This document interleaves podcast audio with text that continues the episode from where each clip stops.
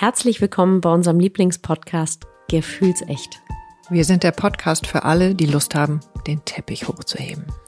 In der nächsten Stunde laden wir euch zu uns an den Küchentisch ein und öffnen mit unserem Gast einen Safe Space, um all das zu erleben, was gefühlt werden möchte. Wir kreieren einzigartige Geschichten und stellen Fragen. Dabei wollen wir mit der Idee aufräumen, dass wir in eine winzig kleine Form passen müssen, um magisch, heilig, würdig und kraftvoll zu sein. Wir sind Kat und Cisa, zwei Frauen aus fast zwei Generationen. Cisa ist Jungsmutter, Schamanin, Tiertelepathin, Partnerin in allen lebenslangen Tänzerin und seit über 30 Jahren verheiratet. Und Katinka ist Fischefrau, Mutter von zwei Kindern, geschieden, neu liiert, ursprünglich mal Modedesign studiert und nun seit einigen Jahren in der Kreativbranche. Unsere Themen sind so vielfältig wie die Persönlichkeiten in unserer Gesellschaft. Seit über drei Jahren gelingt es uns sowohl die Freude, die Lust, die Leichtigkeit, als auch den Schmerz, die Trauer und die Angst und Scham zu uns an den Tisch einzuladen. Und das mit einer Mischung aus Tiefgang, Leichtigkeit und Humor. Wir fragen uns und unsere Gäste, wie wir als Frau, als Mann, als Paar leben wollen. Wo stoßen wir an Grenzen? Und wie können wir diese gemeinsam aufbrechen, um gleichzeitig kraftvoll und verletzlich sein zu können? Und jetzt ganz viel Spaß mit unserem heutigen Gast. Während der Schulzeit habe ich gemerkt, ich will eigentlich über mich hinauswachsen. Ich, was eigentlich auch dann wieder zu den Glaubenssätzen ne, zurückkommt so ein bisschen. Aber irgendwie habe ich gemerkt, so manche Leute machen Dinge, die ich mich gar nicht traue. Ähm, und ich habe das gesehen und ich hatte irgendwie so dieses Verlangen in mir, aber mutig genug sein zu wollen, das auch zu machen. Und ich habe mir damals auch eine Challenge gesetzt. Ich glaube, das war, ich glaube, ich war 14 oder so erst. 14, 15 ähm, und habe mir eine Challenge damals gesetzt, jeden Tag Dinge zu tun, vor denen ich Angst habe. Also sei es jetzt so was Blödes wie den Schwarm anzusprechen. Oder das ist todesmutig. Das finde ich überhaupt nicht Wirklich. blöd.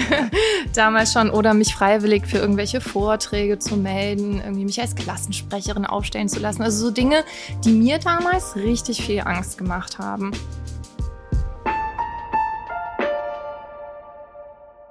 So, ihr Lieben, herzlich willkommen. Nicht am Küchentisch. Äh, ich sitze jetzt am Boden äh, und sitze mit zwei wundervollen Yoga-Lehrerinnen. Ich bin mit Abstand die Älteste. Mal gucken, wie lange ich jetzt auf diesem Kissen sitze, ohne dass meine Füße blau werden. Also vielleicht falle ich irgendwann einfach von dem Kissen runter und äh, lasse das die beiden wundervollen Ladies alleine machen.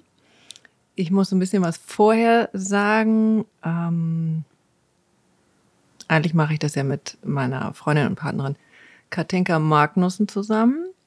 Und Katinka hat vor, ich glaube, jetzt sind es dreieinhalb Wochen äh, heldenhaft ein drittes Kind auf die Welt gebracht. Und ich finde, das ist für unsere Community super wichtig, dass die das einmal hören. Es ist soweit, für die, die jetzt nicht bei Instagram sind. Ähm, der Schnuckel ist auf der Welt, es ist alles gut gegangen.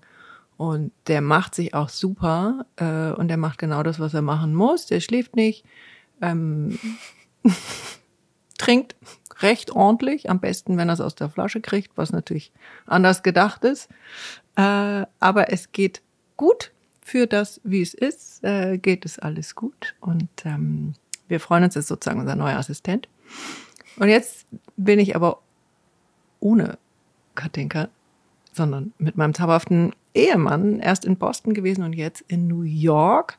Und ich finde es alles so höllisch cool. Ähm, muss ich auch keinem erklären. Und das Allercoolste ist, dass ich jetzt bei Nico Sarani sitze im Apartment in Brooklyn. Ich bin schon zwei Stunden zu Fuß hierher gelaufen, völlig gaga. und sitze jetzt, wie gesagt, auf dem Kissen.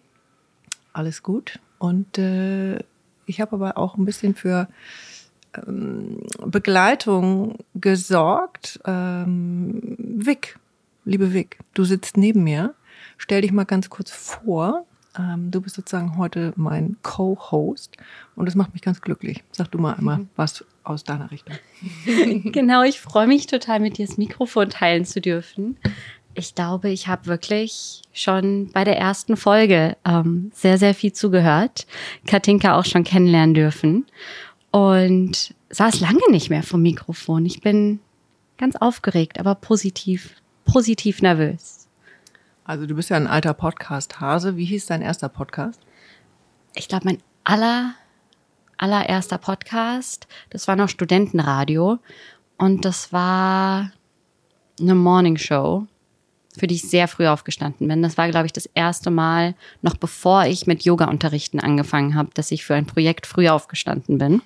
War damals noch überhaupt nicht zu denken und heute, die, die mich kennen, wissen, es ist bei mir überhaupt nicht mehr wegzudenken, dass ich morgens früh für meine Projekte aufstehe. Und mein letzter eigener Podcast hieß Was wählst du eigentlich? Das ist auch der einzige, der im Moment noch im Internet ähm, nachhörbar ist. Sag nochmal kurz, der hieß, äh, was wählst du eigentlich? Weil ich habe kurz gedacht, was willst du eigentlich? Wäre auch dein Thema, aber der Podcast hieß, was wählst du eigentlich? Genau, was willst du eigentlich, heißt dann hoffentlich irgendwann das private Projekt. Was wählst du eigentlich, war tatsächlich ein Politik-Podcast. Also etwas, was gar nicht so viel mit Yoga zu tun hat. Und der Yoga-Podcast kommt dann ja vielleicht irgendwann noch. Genau, du bist einfach vielschichtig, so wie die meisten heute. Und jetzt kommen wir aber zu dir, liebe Nico. Ich weiß ganz wenig über dich, aber äh, ich bin total geehrt, weil ich hier in deiner geilen Wohnung sitzen darf. Und äh, das, was uns beide schon mal in jedem Fall verbindet, ist die Freundschaft zu Vic. Und du machst Yoga, Ja. ich mache Yoga. Und erzähl ein bisschen was von dir, was du hier machst, und dann steigen wir irgendwo weiter ein. Okay, also erstmal vielen Dank für die Einladung auch, dass ich hier sein darf ähm, beim Podcast dabei. Sehr, sehr cool. Ähm, Habe ich auch nicht, noch nicht so oft gemacht. Ähm, also es ist spannend. Ähm, ich bin ein bisschen aufgeregt. Ähm, ja, freue mich aber ein bisschen erzählen zu dürfen. Also ähm, ich bin Nico, Nico Sarani. Ich wohne seit zweieinhalb Jahren jetzt hier in New York und unterrichte für Peloton. Vielleicht kennt es die ein oder andere, anderen. Erklär das ruhig ein bisschen genauer, weil das kennt nicht jeder. Okay, also Peloton ähm, ist bekannt geworden vor allem während Corona durch die Bikes. Das heißt, die ähm, verkaufen quasi Indoor-Bikes oder ursprünglich waren das nur Indoor-Bikes und die Bikes haben vorne einen Bildschirm dran und man kann quasi den Content über, also mit Instructern dann über den Bildschirm streamen und ist dann eben auf dem Bike und wird angeleitet. Und während Corona, während der Pandemie war das natürlich dann sozusagen ein Hit. Das heißt, das heißt, die ähm, Company ist zu der Zeit wahnsinnig groß geworden. Der Sitz ist eben in New York. Und es gibt ein Studio in London und eins in New York. Und ähm, über die Zeit, über die letzten Jahre dann, wurde das Programm sozusagen ausgeweitet, sodass wir jetzt verschiedene Disziplinen anbieten, auch eine App haben. Und ähm, da wird eben auch Yoga und Meditation angeboten. Und es gibt es eben auf Englisch, Spanisch und auch auf Deutsch. Und als dann eben eine deutsche Yogalehrerin gesuch gesucht wurde, ähm, wurde ich rübergeholt sozusagen. Genau. Das klingt jetzt noch ganz schnell. Ja, Es ging so schnell.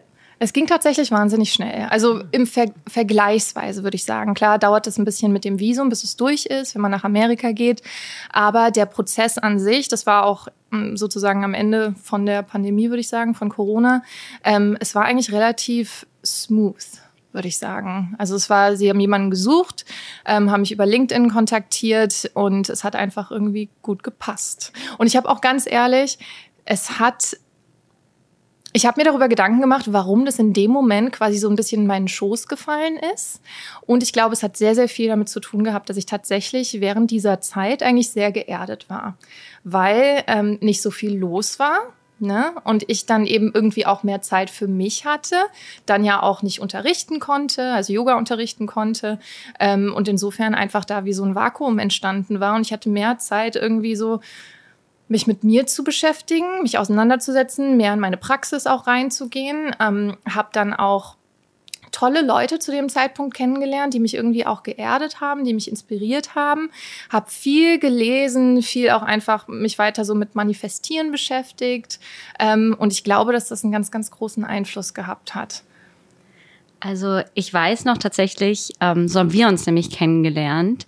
Ich glaube, das war kurz vor der Pandemie. Wir haben im Ja. gleichen Studio unterrichtet in Ja. Berlin Mitte und wir haben uns bei einem Workshop kennengelernt Mhm. und kurz nach dem Workshop hast du nämlich nach mir unterrichtet und es Mhm. war so süß, weil ich das Gefühl hatte, du warst ganz nervös, weil du ganz neu angefangen hattest Mhm. zu unterrichten und ich war so ein bisschen der alte Hase und zwei Wochen später, wahrscheinlich waren es zwei Monate, lag ich zu Hause auf dem Sofa bei meinen Eltern und dachte, oh je, die Welt geht unter und sehe auf Instagram, "Ah, Nico wurde nach New York geschickt. Ja, aber ich glaube, da waren einige Wochen. Ja, da waren einige. dazwischen. Es fühlte sich aber natürlich Genau. so an, als hätte ich dich Ja. gerade erst kennengelernt. Ja, ja.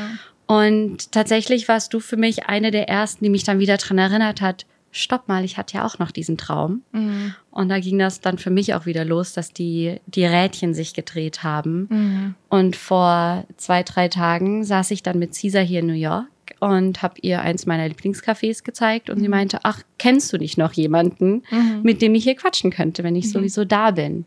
Und wir beide schaffen es nie, uns zu sehen, aber der Zufall will es ja manchmal so, dass wir ineinander reinlaufen. Ja. Also umso schöner, dass wir jetzt Zeit verbringen können. Total. Und dazu auch so eine kleine Geschichte jetzt noch. Ich habe gerade so seit den letzten zwei Wochen bin ich wieder mega im Flow. Also mir geht's generell eigentlich gut, aber so gerade die letzten zwei Wochen ging's mir richtig gut. Hatte auch viel. Was heißt denn das bei dir? Ähm, ich habe sehr, sehr viele Momente im Park tatsächlich genossen und kam so richtig in den Moment hinein.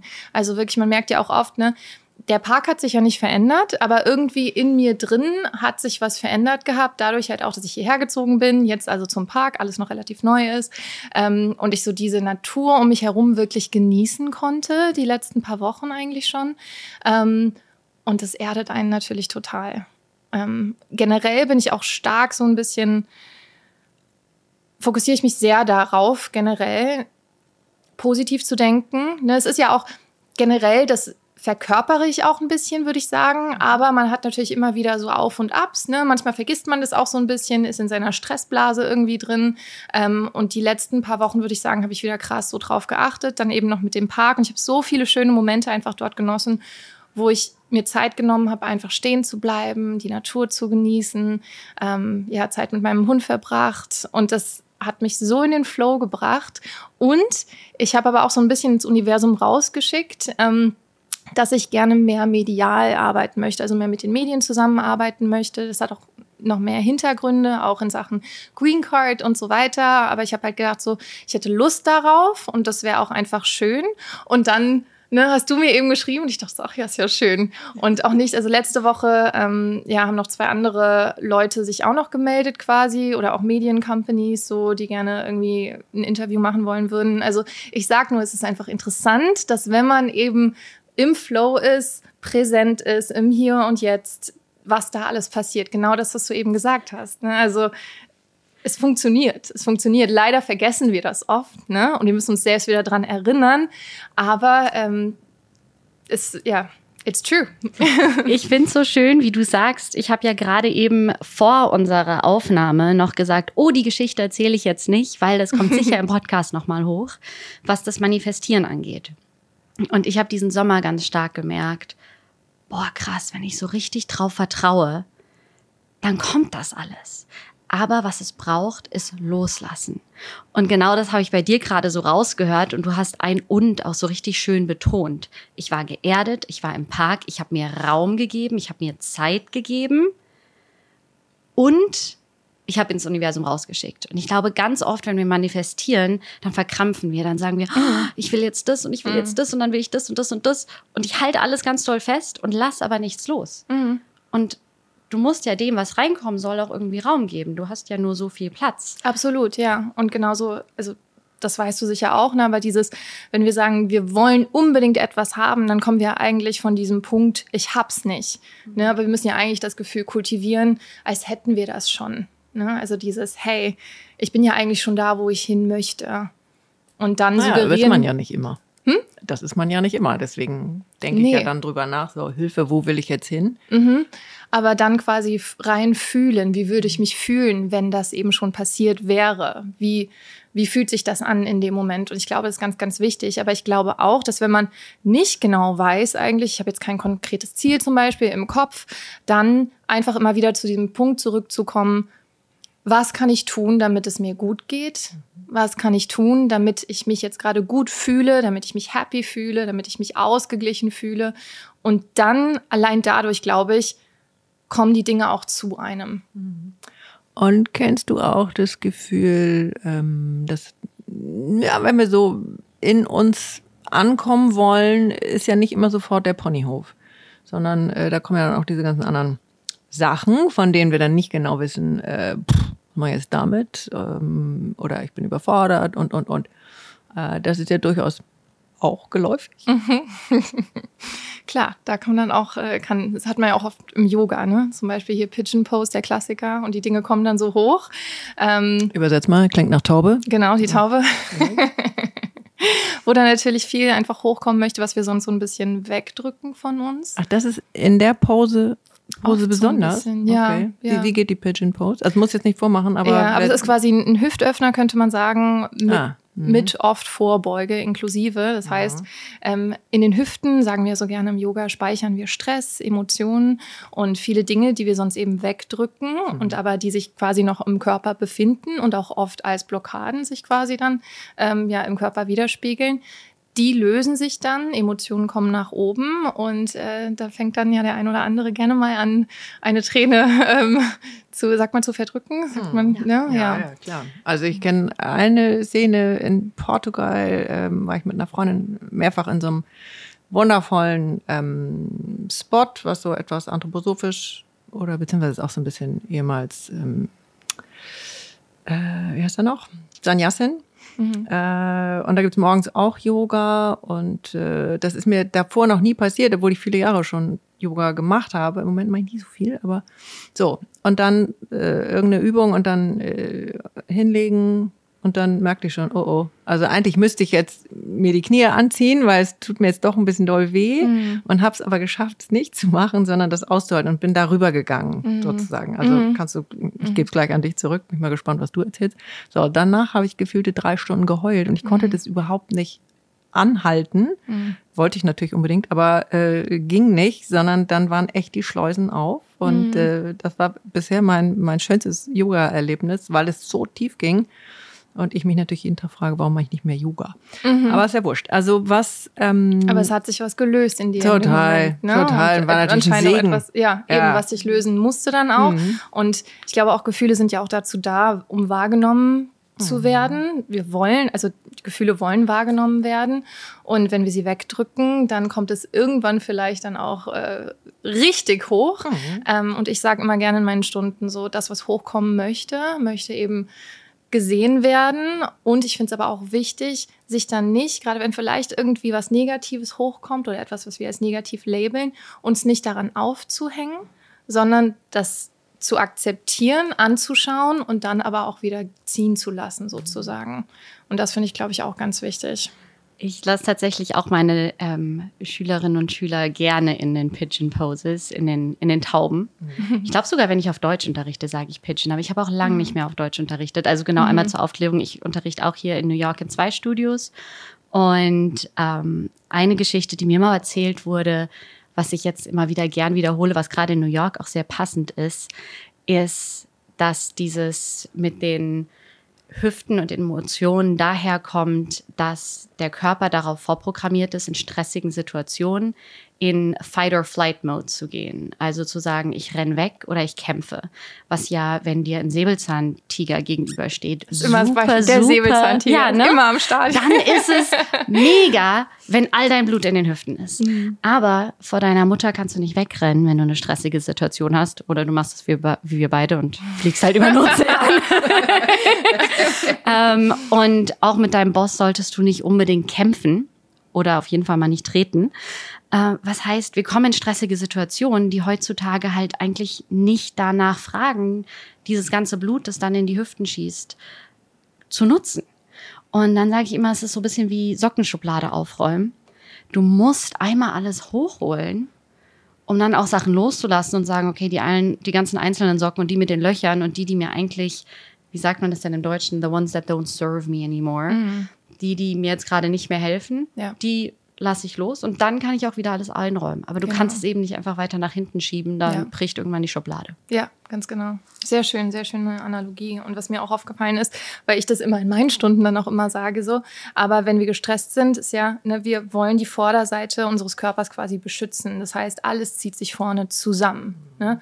Hip Reflexor, ne? also die Hüftbeuger, alles wird so ganz, ganz ähm, verkrampft, angespannt. Wir werden wie so- ein kleiner Ball sozusagen, denn das würde ja passieren, wenn wir quasi ne, draußen in der Wildnis wären und ähm, einer Gefahr strotzen wollen. Ähm, aber wie du schon sagst, ne, im normalen Alltag äh, brauchen wir quasi das nicht tun, aber wir sind trotzdem gestresst und, und der Körper reagiert ebenso. Ja. Ja, ist ja auch die embryonale Haltung. Also so ein Teil von uns will dann zurück. Mhm.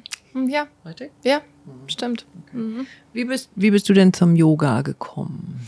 Ich bin zum Yoga gekommen. Ähm, tatsächlich, ich würde sagen, hauptsächlich in New York. Ich habe 2013 ein Auslandssemester an der NYU gemacht damals und hatte zwar vorher schon Yoga gemacht, aber eher so sporadisch. Also die erste Yogastunde, da war ich tatsächlich 13. Das war in meinem örtlichen ähm, Fitnessstudio, Ja, woher kommst du denn?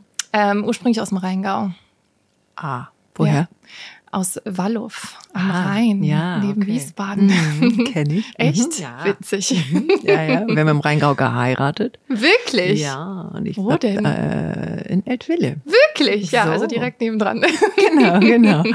Und äh, meine Eltern leben schon sehr, sehr viele Jahre in Mainz. Also Ah, ja. deswegen kenne ich die ganze Gegend. Ja, wie schön. Ja, ist eine schöne Gegend. Das weiß man dann auch später erst zu würdigen, zu schätzen. Ja, total schön. Aber in Hamburg ist auch sehr schön. Ja, Hamburg ist auch So, toll. aber du kommst bis daher und hast mit Genau. 13 das erste Mal Ja. auf irgendeiner Yogamatte. genau, im örtlichen Fitnessstudio gestanden und habe nur gedacht, wie können diese Leute hier so lange in diesen Haltungen verharren? Also mir hat alles gezittert, mir hat dann alles fast zusammengeklappt während dieser Stunde und habe das einfach nur wahnsinnig bewundert, wie äh, alle Menschen, ähm, hauptsächlich Frauen natürlich, äh, die da auf der Yogamatte waren, die aber wirklich viel älter waren als ich, die, sah alles so leicht aus, wie die es gemacht haben. Und ich mit meinen 13 Jahren, aber ja eigentlich so sportlich und äh, mit junger Energie, aber ich konnte da gar nicht mithalten. Also das war sehr, sehr spannend, aber ich habe Yoga dann in den folgenden Jahren eigentlich nur ab und zu gemacht. So. Ähm, und dann bin ich nach New York gegangen und hatte eine wahnsinnig stressige Zeit hier damals. Also wer zur Uni hier gegangen ist, der weiß vielleicht, ähm, es ist wahnsinnig viel, was die Studenten hier leisten müssen. Ähm, zumindest war das meine Erfahrung damals. Ähm, also, dass die Studenten hier teil teilweise wirklich bis 6 Uhr morgens in der Bibliothek sitzen und ihre ähm, Aufsätze schreiben. Irgendwie man soll am besten vier Bücher die Woche irgendwie lesen. Also ich bin da gar, damals gar nicht hinterhergekommen. Ähm, und das hat sich auch als Stress einfach in meinem Körper irgendwie manifestiert. Und damals ähm, haben aber hier alle Yoga gemacht. Ne? Die, also Yoga war hier in Amerika damals noch viel größer und beliebter als in Deutschland schon. Wann war denn damals? 2013. Okay, ja. Ja. Und dann habe ich halt gedacht, okay, was kann ich irgendwie tun, damit ich so ein bisschen wieder runterkomme und ähm, bin dann auch hier ein paar Mal zum Yoga gegangen. Weil ich aber arme Studentin war, ähm, konnte ich mir das jetzt nicht jede Woche so leisten und ähm, habe dann angefangen, Yoga online tatsächlich über YouTube zu machen und habe gemerkt, so, oh, das hilft mir aber krass. Ähm, später kamen dann tatsächlich auch Panikattacken dazu und ähm, Yoga war tatsächlich das Einzige, was mir wirklich, wirklich geholfen hat. Und dann später auch in Berlin ähm, hat sich das über ein paar Monate quasi mit Panikattacken so hingezogen. Ähm, ich habe fleißig weiter Yoga praktiziert und habe dann ein Jahr später, nachdem ich zurückgekommen bin, also 2014, meine erste Yoga-Ausbildung auf Bali gemacht. Und seitdem ich die gemacht habe, habe ich keine einzige Panikattacke mehr gehabt. Wirklich. Also sehr, sehr interessant, weil ich eben gelernt habe, was kann ich tun? Wie kann ich zum Beispiel mit meiner Atmung arbeiten, um mich wieder zu entspannen, um runterzukommen? Und wenn ich so einen Anflug von einer Panikattacke spüre, okay, wie kann ich mich entspannen? Was kann ich tun, damit ich runterkomme und ähm, das eben nicht passiert. Und das ist super, super spannend. Deshalb glaube ich auch 100 Prozent an die Praxis ähm, und was man dann eben auch generell noch darum herum, also drumherum lernt quasi während einer Yoga-Ausbildung. Ähm, es ist ja eigentlich Wissen fürs Leben. Ähm, also es ist total krass. Es hat mich auch richtig geflasht damals. Und ähm, ich bin aus dieser Ausbildung rausgegangen quasi und dachte, ich will eigentlich nur noch Yoga unterrichten. Ich will das unbedingt an die Leute weitergeben, weil mir das so viel gegeben hat. Ähm, und ich weiß auch noch, wie ich damals dann nach Hause gekommen bin. Eigentlich wollte ich gar nicht mehr Bali verlassen und bin dann später auch nochmal zurückgegangen ähm, für längere Zeit. Aber eigentlich wollte ich gar nicht zurückkommen, habe mich dann doch entschieden, zurückzugehen nach Berlin dann damals, wo ich ähm, eben mein Studium dann angefangen hatte. Und ähm, habe das dann meiner Mama auch erzählt damals und meine Mutter fand das gar nicht toll. die konnte mit Yoga damals auch noch nicht so viel anfangen und hat dann nur gemeint, so was, ich habe so viel Geld bezahlt für deine Ausbildung und alles, was du machen möchtest, ist äh, Gymnastik unterrichten. So, und hat das gar nicht verstanden. Ähm, aber über die Jahre hat sie dann eben auch gemerkt, ist jetzt auch fleißiger Yogi und hat halt auch gemerkt, dass es auf jeden Fall das Richtige für mich war. Und ähm, ja, ist jetzt auch stolz auf mich, denke ich. genau. Ich finde es auch sehr schön, wie du das Wort Praxis benutzt und eben sagst, ja, alles drumrum. Und ich glaube, ich kenne jetzt die Hörerschaft gar nicht so gut äh, von dir, Cesar und Katinka. Ähm, ich glaube, was vielen doch immer wieder überraschend nicht so bewusst ist, ist, dass Yoga eben nicht nur Gymnastik ist, wie deine mhm. Mutter es so schön gesagt hat, sondern ja eigentlich die physische Praxis, die wir im Westen Yoga nennen, nur einer von acht Pfeilern ist, sage ich jetzt mal. Und du hast die Atmung auch schon bewegt, be erwähnt, was ja ein ganz, ganz eigener, ganz eigener Pfeiler ist. Und sogar wenn man sich nicht auf der Matte befindet, ist ja Yoga-Praxis was, was uns durchs Leben tragen kann. Siehst du das bei dir im Alltag viel oder wie siehst du es? Absolut. Ich würde sagen, ein Voraus ist dieses Thema Bewusstsein, also sich bewusst werden, wie man durchs Leben geht, ähm, jeden Tag. Ganz, ganz wichtig, ihr kennt vielleicht dieses Zitat auch von Viktor Frankl, ne? Man, ne? Between action and reaction, there's a space und so weiter. Also bewusst reagieren zu können in Momenten, wo ich irgendwie getriggert werde zum Beispiel. Ähm, ganz groß ist auch so dieses Thema Körperwahrnehmung, was man natürlich auch von den Haltungen mitnimmt, aber auch so durch die, durch die Atmung, wenn man sich damit auseinandersetzt, damit praktiziert. Ähm, zu spüren, was ich gerade brauche in jedem Moment, damit es mir gut geht. Und aber zum Beispiel auch so dieses Zwischenmenschliche, finde ich einfach freundlich zu sein zu seinen Mitmenschen, nicht Dinge anzunehmen, nicht, also zum Beispiel auch dieses aus den Stories so ein bisschen rauszukommen, die man selbst in seinem Kopf sich so zusammenbraut, sei das jetzt über einen selbst oder über jemand anderen in seinem Umfeld. Ähm, und generell würde ich sagen, für mich persönlich stehen die Haltungen mittlerweile an zweiter Stelle. Also mir ist es tatsächlich wichtiger, dass ich jeden Tag meditiere, mhm. als dass ich die Haltung mache.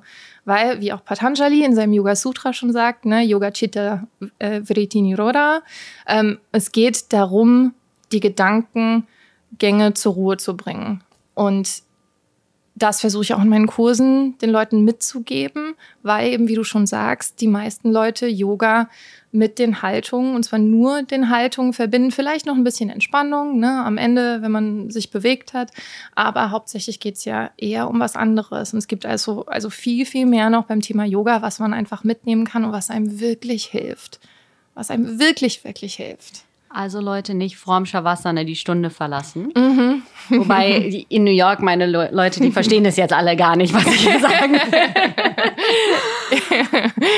will. ja. Ähm, magst du noch mal ein bisschen von deinen Panikattacken erzählen? Mhm. Ähm, was jetzt eigentlich überhaupt nicht lustig ist, aber ich glaube, dass ganz viele, mhm.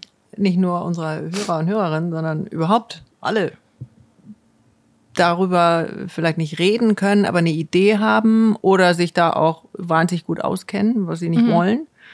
Äh, und ich fand es schön, wie du es beschrieben hast, dass Yoga dir eben total geholfen hat. Ähm, hast du eine Idee, was, also wirst bestimmt haben, was hochgekommen ist, also was sozusagen gesehen, gefühlt werden wollte? Äh, vielleicht magst du davon ein bisschen was erzählen, weil ich das einfach super relevant finde, weil es so vielen so geht. Mhm. Ähm, ich kann dir jetzt keine bestimmte Emotion sagen, die jetzt hochgekommen ist. Bei mir war es, ich kann gerne den Moment beschreiben. Ich mhm. war tatsächlich damals bei der ersten Panikattacke ähm, spät abends ähm, in meiner Wohnung und hatte so eine Dokumentation ähm, gesehen. Dabei ging es darum, dass wir alle quasi unser eigenes, unsere eigene Realität erschaffen. Es ging darum, ähm, also es wurde quasi im Kontext gesetzt, ähm, woher komme ich? Ne, so auch so ein bisschen, also die, die Kraft des Universums, wie alles entstanden ist. Und es hört sich irgendwie so komisch an, ja, wie kann man denn irgendwie da irgendwie eine Panikattacke, irgendwie kann das denn passieren in dem Moment? Aber für mich war das in dem Moment irgendwie so krass zu hören und anzunehmen und vielleicht hat es auch einfach was in mir bewegt, ähm, dass ich tatsächlich, dass ich meine eigene Realität erschaffe, dass ich quasi Teil von der Quelle bin und alles selbst in der Hand habe. Mhm. Ähm, und irgendwie hat das in mir so ein bisschen was aufgerüttelt, was mich wohl irgendwie überfordert hat. Aber ich muss natürlich dazu auch sagen, dass ich, wie gesagt, gerade war gerade von New York irgendwie wiedergekommen. Schwierige Situation mit meinem damaligen Freund, super gestresst, auch Thema Uni einfach, dann hier direkt wieder irgendwie in den Universitätsalltag irgendwie. Es war alles wahnsinnig viel.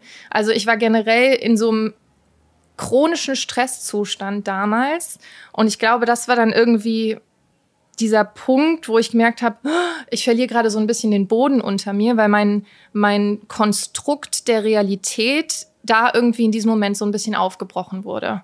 Mhm. Ähm, und dann hat sich das über acht Stand, Stunden lang, äh, lag ich dann quasi im Bett mhm. mit Panik, mit ähm, Schweißausbrüchen, Schweißausbrüchen ähm, dachte, ich habe einen Herzinfarkt und sterbe jetzt gleich. Das sind ja die Gedanken, die dann hochkommen, wirklich. Ne? Ja, auch die Gefühle. Also Absolut. es mischt sich ja, ne? Da ja. weiß man ja gar nicht mehr, wo hinten und vorne ist. Nee, nee, ganz genau. Und wirklich dieser Grundgedanke, muss ich jetzt sterben in dem Moment? Mhm. Weil ich glaube, viele denken auch, eine Panikattacke ist einfach nur, wenn man super gestresst ist und irgendwie komische Gedanken hat. Nee, sondern es ist wirklich körperlich, mhm.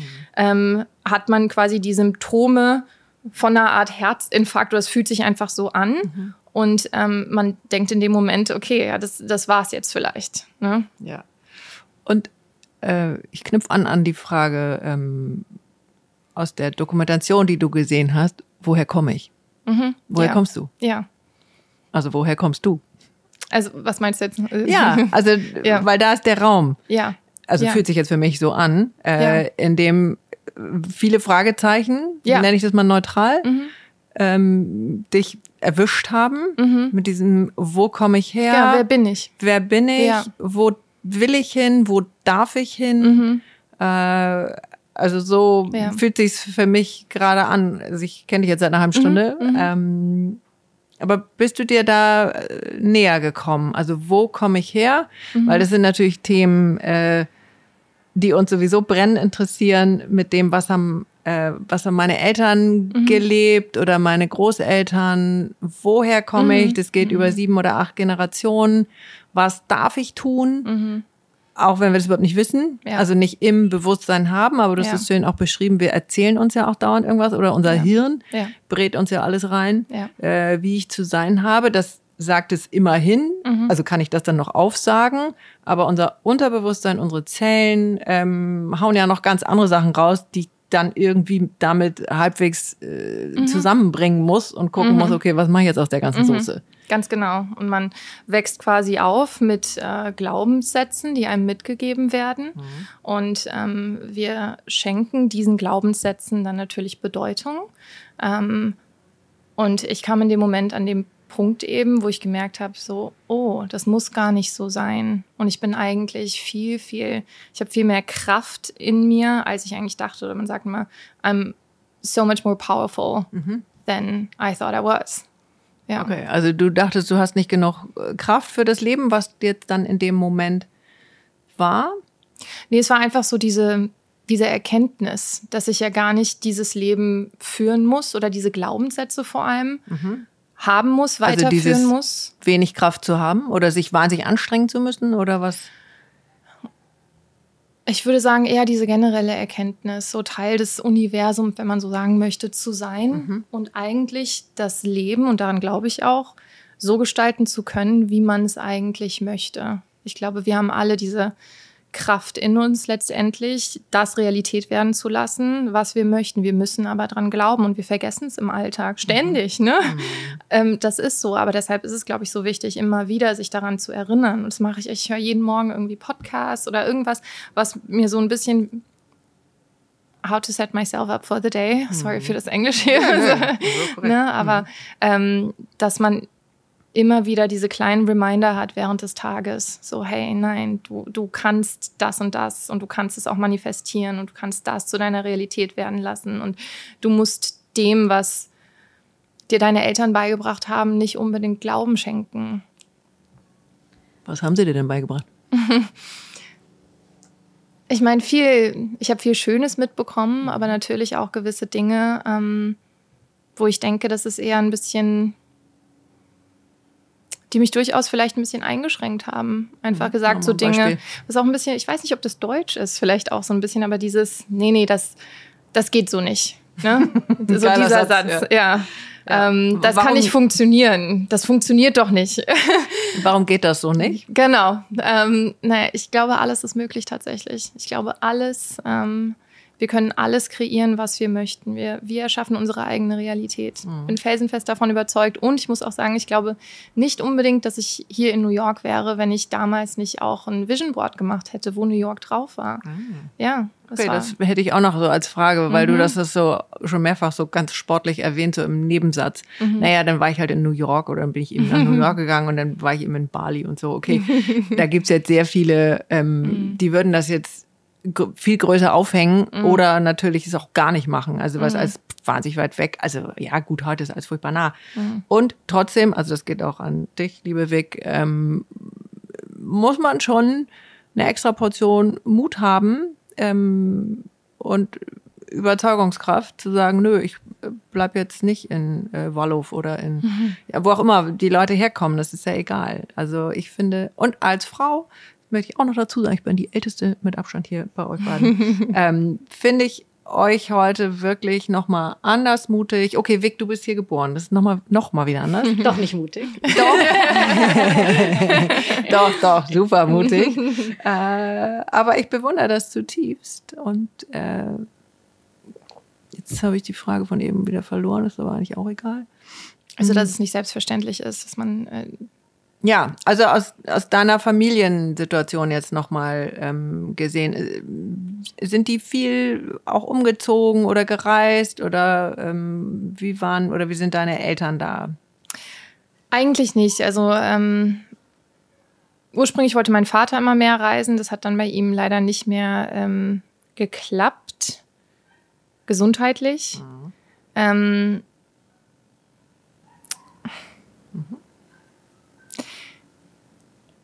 ich würde nicht sagen unbedingt, dass es, dass ich jetzt so eine, ähm, also ich würde sagen, es war nicht immer leicht bei uns zu Hause. Und ich denke, dass das durchaus eine Rolle gespielt hat, warum ich nie Probleme hatte, ähm, ein bisschen das Weite zu suchen. Und ich möchte an dieser Stelle nur klarstellen, so, ich liebe meine Familie. Ich weiß sie zu schätzen. Ich habe unglaublich viel Unterstützung bekommen und auch sehr viel Liebe. Ähm, aber es war nicht immer einfach. Ähm, und ich glaube schon, dass das dazu geführt hat, dass ich ähm, gerne gereist bin, schon immer. Also auch ein Jahr in London verbracht habe damals, ähm, nach New York gegangen bin, in Kanada irgendwie während der Schulzeit war. Und, und ich wollte aber auch damals, das hat eigentlich dieses ganze Reisen auch angefangen, ich habe damals gemerkt, mir wird auch jetzt auch gerade erst bewusst, dass es so ein bisschen damit reinspielt, aber während der Schulzeit habe ich gemerkt, ich will eigentlich über mich hinauswachsen.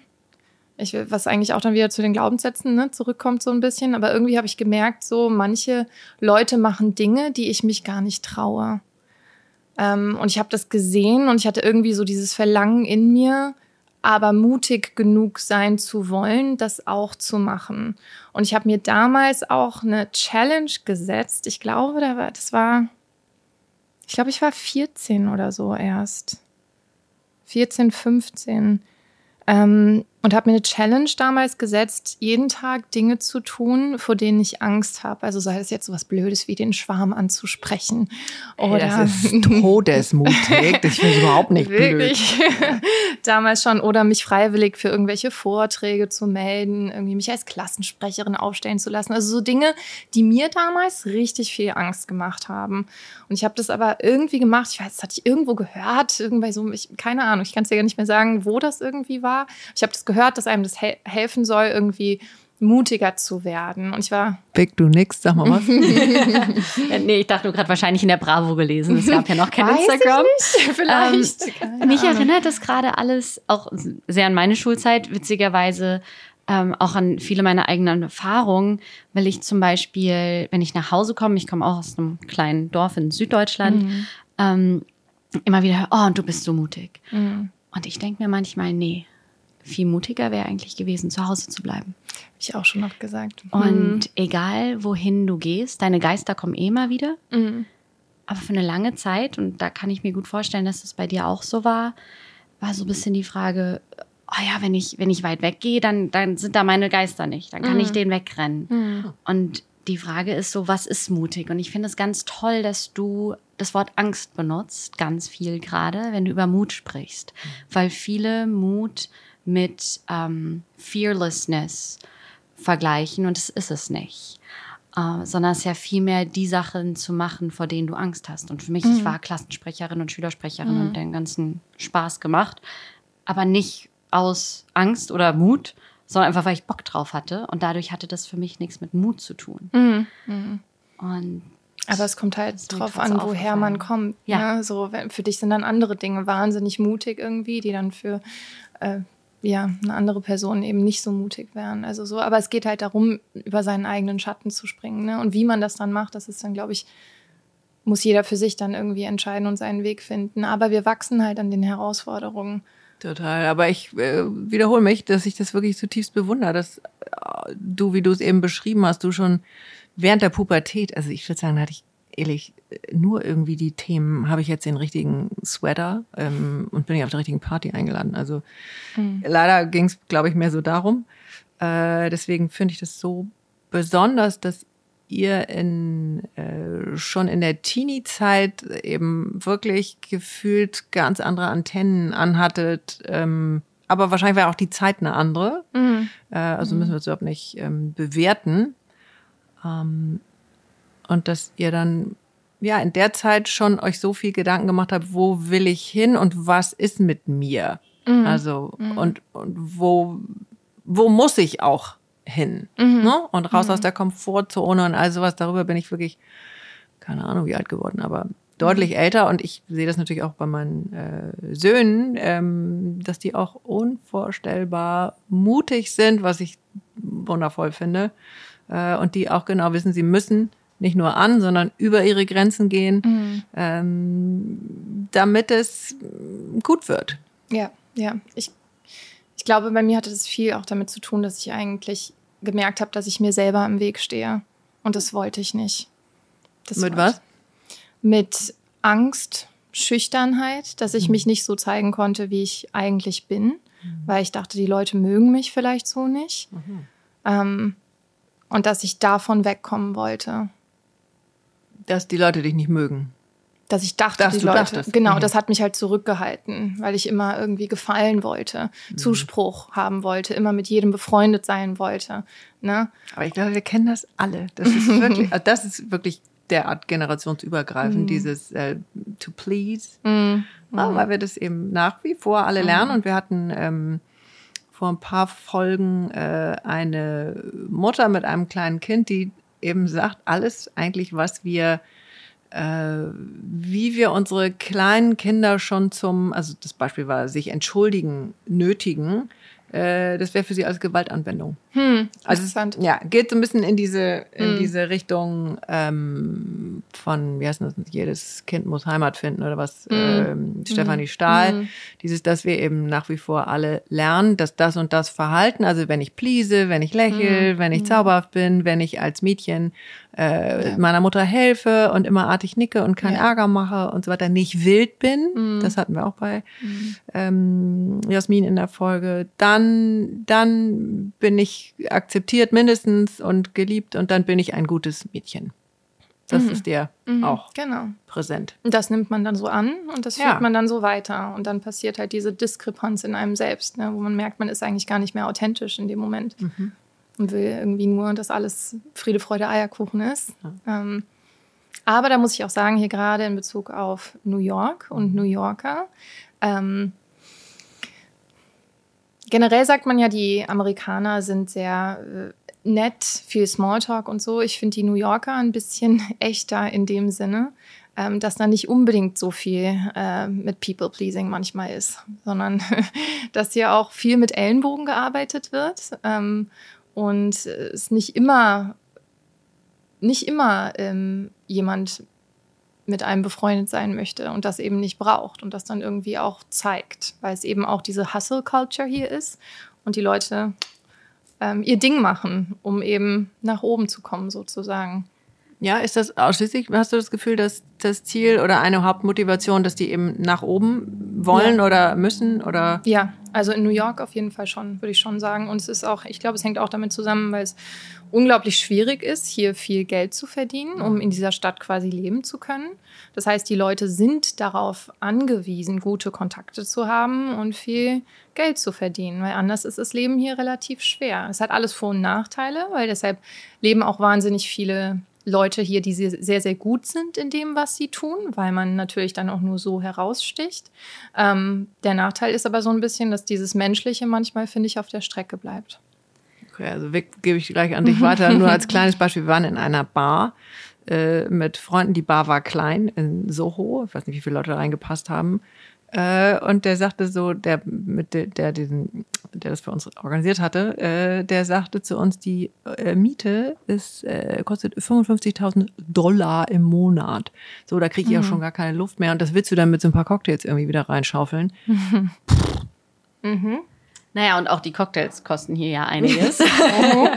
Inzwischen ist der Trend leider auch zu alkoholischen Cocktails gegangen. Was heißt, einerseits positiv, andererseits werden auch die jetzt sehr teuer. Ähm, nee, tatsächlich hat mich das jetzt gerade auch dran erinnert. Ich war heute Morgen im Yoga bei meinem, einem meiner, meiner Lehrer und der meinte tatsächlich in der Yogastunde, naja, wenn du es jetzt nicht machst, äh, irgendwie, ist, er hat es auf unsere Jobs bezogen und meinte, für jeden Jobs gibt's acht Leute, die Schlange stehen und nur drauf warten, dass du abspringst, damit sie den Stopp haben können. Und es hat mich sehr an unsere Pigeon Pose Unterhaltung vorhin und- erinnert und an ein Zitat, das ich von Caesar durch diesen Podcast gelernt habe. Wenn ich das nicht fühle, gehe ich da nicht hin. Und das geht nicht nur um positive Gefühle, das geht auch um Gefühle, die sich ein bisschen anstrengender anfühlen. Denn wenn dir im Körper was wehtut, dann ist das oft auch dein Körper, der dir sagt, äh, Schätzelein, da hätte ich gerade gerne Aufmerksamkeit. Und um das alles zurück nach New York zu spinnen, ihr merkt, da äh, stapelt sich gerade ganz viele Bücher in meinem Kopf. ähm, ich sehe das in New York gar nicht so negativ, dass es so kompetitiv ist. Teilweise bin ich auch einfach ein so annoyingly optimistic person, dass ähm, ich it. mich dann auch drüber lustig mache. Also ich sitze hier dann in einer Bar und sehe die ganzen Mädels und ganzen Jungs, die wirklich dann aussehen wie ein Real-Life-Tinder-Profil. Und das meine ich gar nicht aufs Aussehen bezogen. Du darfst so viel Make-up und so wenig Klamotte tragen, wie du möchtest. Aber alleine von der Haltung und der Energie, die Menschen ausstrahlen, ist es sehr Ellbogen. Gleichzeitig, also sogar im Daten, was ich ein ganz interessantes Phänomen finde, gleichzeitig sehe ich da gerade einen ganz großen Vorteil bei uns Frauen und der Bewegung in unserer, ich weiß gar nicht, ob ich es Generation nennen möchte, aber in vielen Kreisen von Frauen, dass wir lernen, hey, wir wollen uns doch gegenseitig upliften. Und niemand mag eine Frau, bei Männern ist das irgendwie egal, weil Männer sind eben, die machen ihr Ding. Aber niemand mag eine Frau, die andere Frauen aussticht. Und dass gerade bei Frauen ganz viel zusammengearbeitet wird. Und du hast das Wort Netzwerken genutzt. Ich bin hier ja nicht nur im Yoga unterwegs, sondern auch als Journalistin. Und ich habe gemerkt, ich muss ein bisschen nerviger sein. Ich muss Leuten auch zwei oder dreimal schreiben. Aber das ist ja auch okay, weil damit zeige ich den Leuten, hey, ich will's wirklich. Wenn ich das tue, dann sind die auch alle super offen, mit mir zu arbeiten. Oder nicht mit mir, als weil ich ich bin, sondern zusammenzuarbeiten. Und deswegen passiert in dieser Stadt so viel. Wenn du dann nicht hinterher rennst, m, fällst du halt hinten runter. Aber ich weiß gar nicht, ob ich das so sehr auf dieses Kompetitive schieben würde und vielmehr auf dieses, es gibt so viele Möglichkeiten hier. Deswegen, und da kommen dann auch gerne mal die Panikattacken rein. Also ich sage nicht, dass das nur was Positives ist. Und deswegen musst du dir bewusst machen, was will ich eigentlich? Und dem dann auch zeigen, das will ich jetzt. Also würdet ihr sagen, dass man in dieser Stadt einen anderen Fokus oder einen viel klareren Fokus haben muss? Ich würde sagen, ja. Ja. Weil du musst irgendwo dein Ding dann auch machen. Ähm, ja, und wie eben schon erwähnt, ich finde, das merkt man eben auch an den Leuten. Und sei das jetzt irgendwie, dass man dann eben nur sein Ding macht oder ähm, ich weiß nicht, wie du es eben gesagt hast. Ja, aber dass es eben auch was Positives ist. Klar, es hat auch was Positives, weil die Leute sich dann irgendwie auch das holen, was sie möchten ne? Mhm. und eben fokussiert sind. Und das ist auch schön. Ähm, ich bin vielleicht auch einfach vom Typ her oder so. Ich finde trotzdem, man kann es halt menschlich machen. Ähm, und ich habe so ein bisschen die Erfahrung gemacht, dass das manchmal eben nicht der Fall ist. Aber das ist dann eben auch, wenn ich mich daran anstoße, dann ist das auch mein Ding. Das heißt, ich muss auch darauf gucken, ne, warum finde ich das jetzt schade. Ne? Ähm, weil Oder ist was immer, ist dein Teil darin? ja, oder was ist eben meine Reaktion? Warum habe ich diese Reaktion darauf? Ne? Mhm. Ja. Und was ist es? Ähm, für mich dieses Thema Harmonie, super harmoniebedürftig. Ne? Und dann eben auch wieder immer noch dieses Jahr, aber mit allem, mit allen gut zu sein, auf einer guten Ebene zu bleiben, damit eben alles schön ist. Ne? ähm, Ja, wir werden ja alle immer getriggert, Ja. äh, mal mehr und mal weniger. Und Ja. harmoniebedürftig ist ja die schöne Umschreibung für konfliktscheu. Mhm. Äh, und auch da kann ich überall, ich kann es alles unterschreiben. Äh, ich finde es auch netter, wenn es irgendwie schön und gut ist. Ja. Und man kann das ein Leben lang üben. Mhm. Und hier ist es gerade, viele sagen ja auch, New York ist ein, oder ich sage es auch immer, aber ich habe es, glaube ich, irgendwo gehört, ne? But New York is a really good training ground. Ist eine sehr, sehr gute Schule.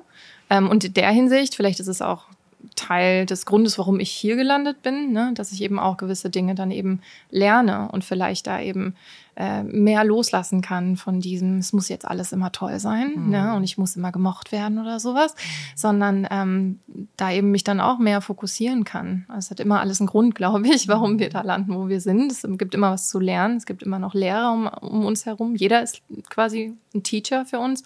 Ähm, ja, eigentlich bietet es einer meiner Yoga-Lehrer sagt auch immer so, jede Erfahrung, ähm, jede Begegnung, jede, sogar jede äh, Sensation, Empfindung ist wie so ein Portal, eine Möglichkeit für uns ähm, quasi anzuschauen, was in uns vorgeht ähm, und letztendlich aber dann wieder zu uns selbst zurückzukommen und zu spüren, okay, wer bin ich eigentlich ähm, hinter all diesen ähm, Aversions und Attachments sagt man ja gerne im Yoga, also das, was ich mag und das, was ich nicht mag. Ähm, aber was steckt eigentlich dahinter? Also das pure Bewusstsein.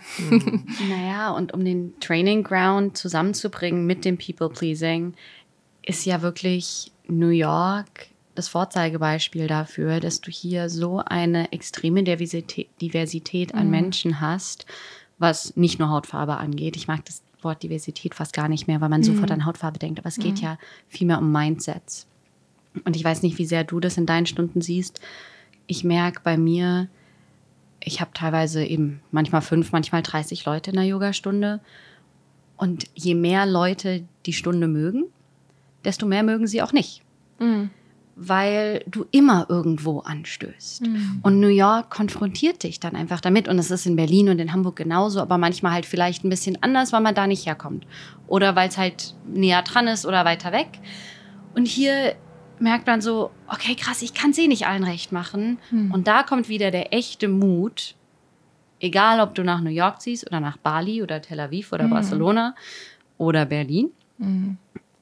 Der Mut ist, dir selbst treu zu sein Absolut. und nur dahin zu gehen, wo du es fühlst. Das ist auch ein super schöner Satz. Mhm. Das hat mir auch mal eine, ein Medium hat mir das mal mitgegeben. So Ah. immer, wenn ich nicht weiß, ob ich ähm, zum Beispiel zu einer Veranstaltung gehen soll oder irgendeinen anderen Termin wahrnehmen möchte, mir vorzustellen, ich hätte quasi ein kleines Kind mit mir und würde ich, die, würde ich dieses kleine Kind in diese Umgebung bringen wollen.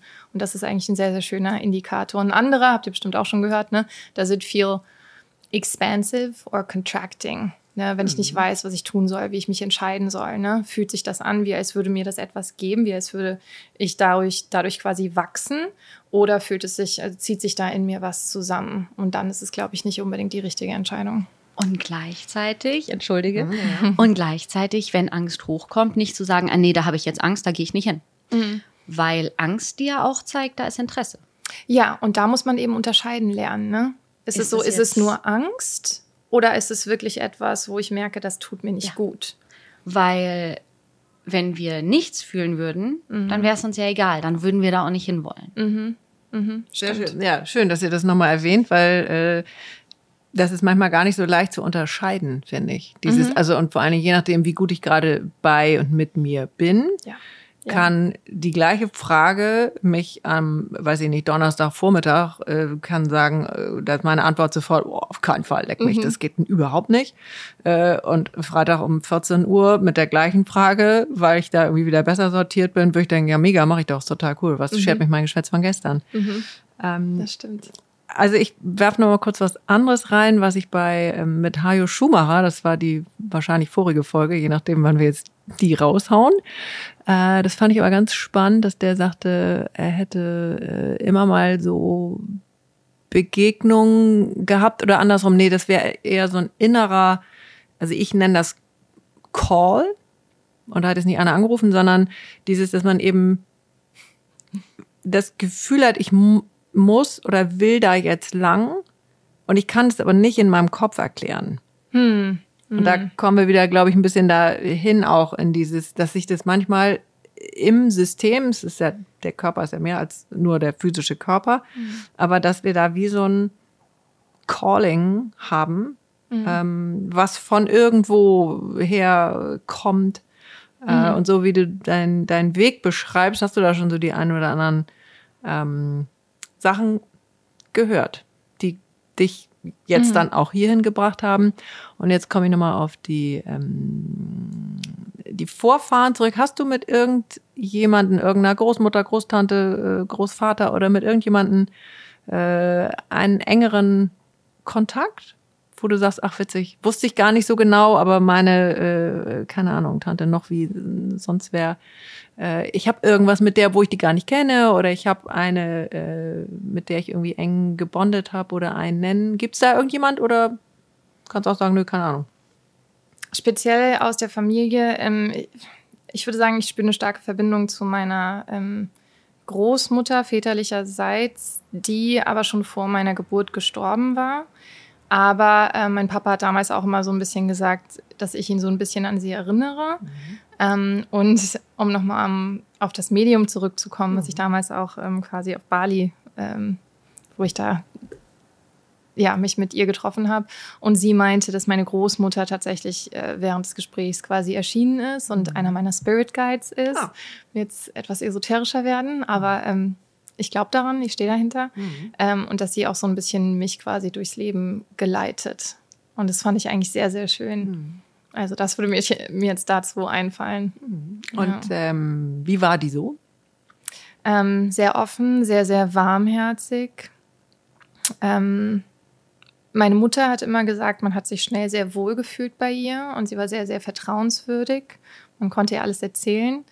Ähm, ja, aber leider zu früh gestorben. Ja, also ich durfte sie so nie kennenlernen, aber ähm, naja, die Verbindung ist, glaube ich, trotzdem da. Ja, Ja. total schön. Ich habe jetzt noch eine andere Frage. Wenn ich jetzt nicht äh, bei Peloton bin, was ja auch okay ist, wie kann ich denn äh, bei dir oder kann ich mit dir bei dir online, also live wahrscheinlich auch, Yoga machen, aber wenn ich jetzt in Hamburg sitze und denke, boah, jetzt möchte ich aber, jetzt mache ich mal Yoga und ich will es mal unbedingt jetzt mit Nico ausprobieren. Äh, machst du das oder geht es über Peloton ausschließlich? Geht ausschließlich über die Peloton-App.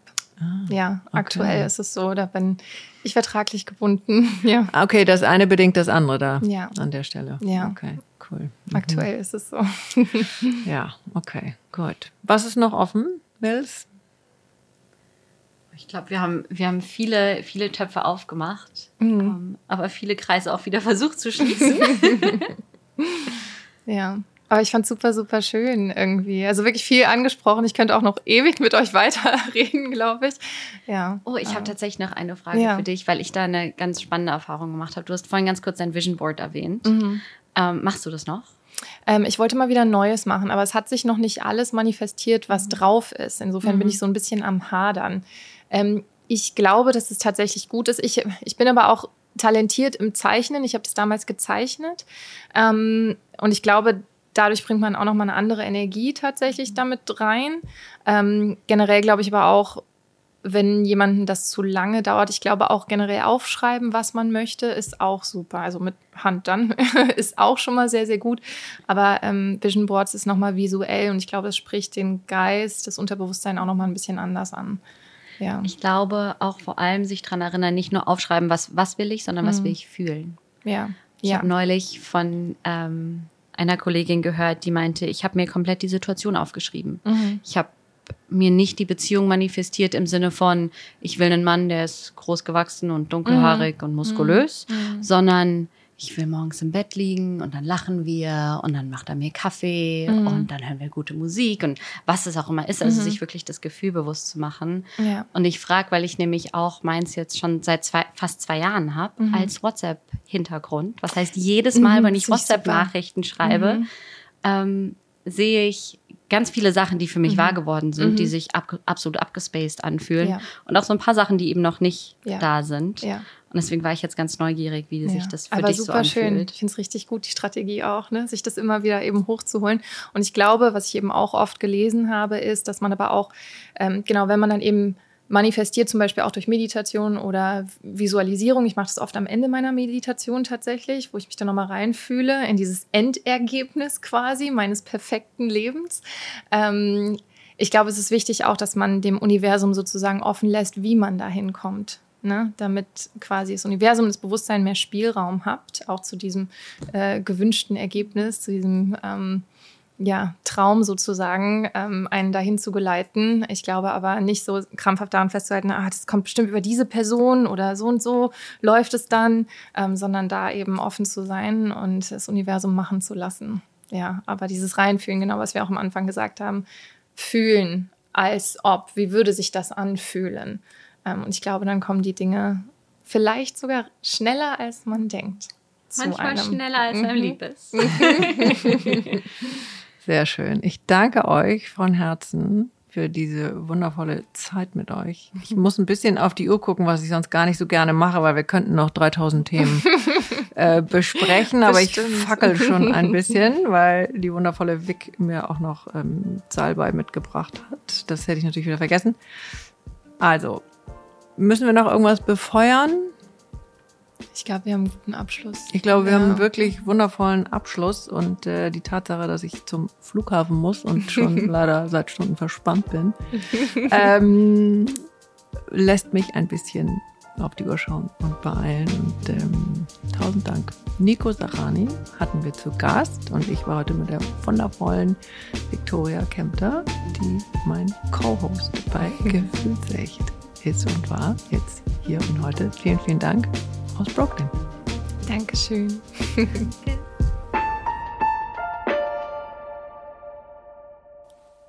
Und noch ein kleiner Nachsatz für alle, die Lust haben, sich außerhalb von dieser Stunde mit uns auszutauschen. Wir sind präsent auf Instagram. Unser Account heißt Gefühlsecht mit UE unterstrich Podcast. Und wir machen auch regelmäßig das, was die Magie, die hier jetzt gerade im Gespräch entstanden ist, teilen wir regelmäßig in Get-togethers mit Hörern, Zuhörern und unseren Gästen. Und mehr dazu findet ihr auch auf unserer Instagram-Seite gefühlsecht-podcast. Und wir freuen uns, wenn ihr uns beim Gelingen des Podcasts unterstützt. Dafür haben wir euch ein PayPal-Konto eingerichtet mit dem Namen Gefühlsecht mit UE.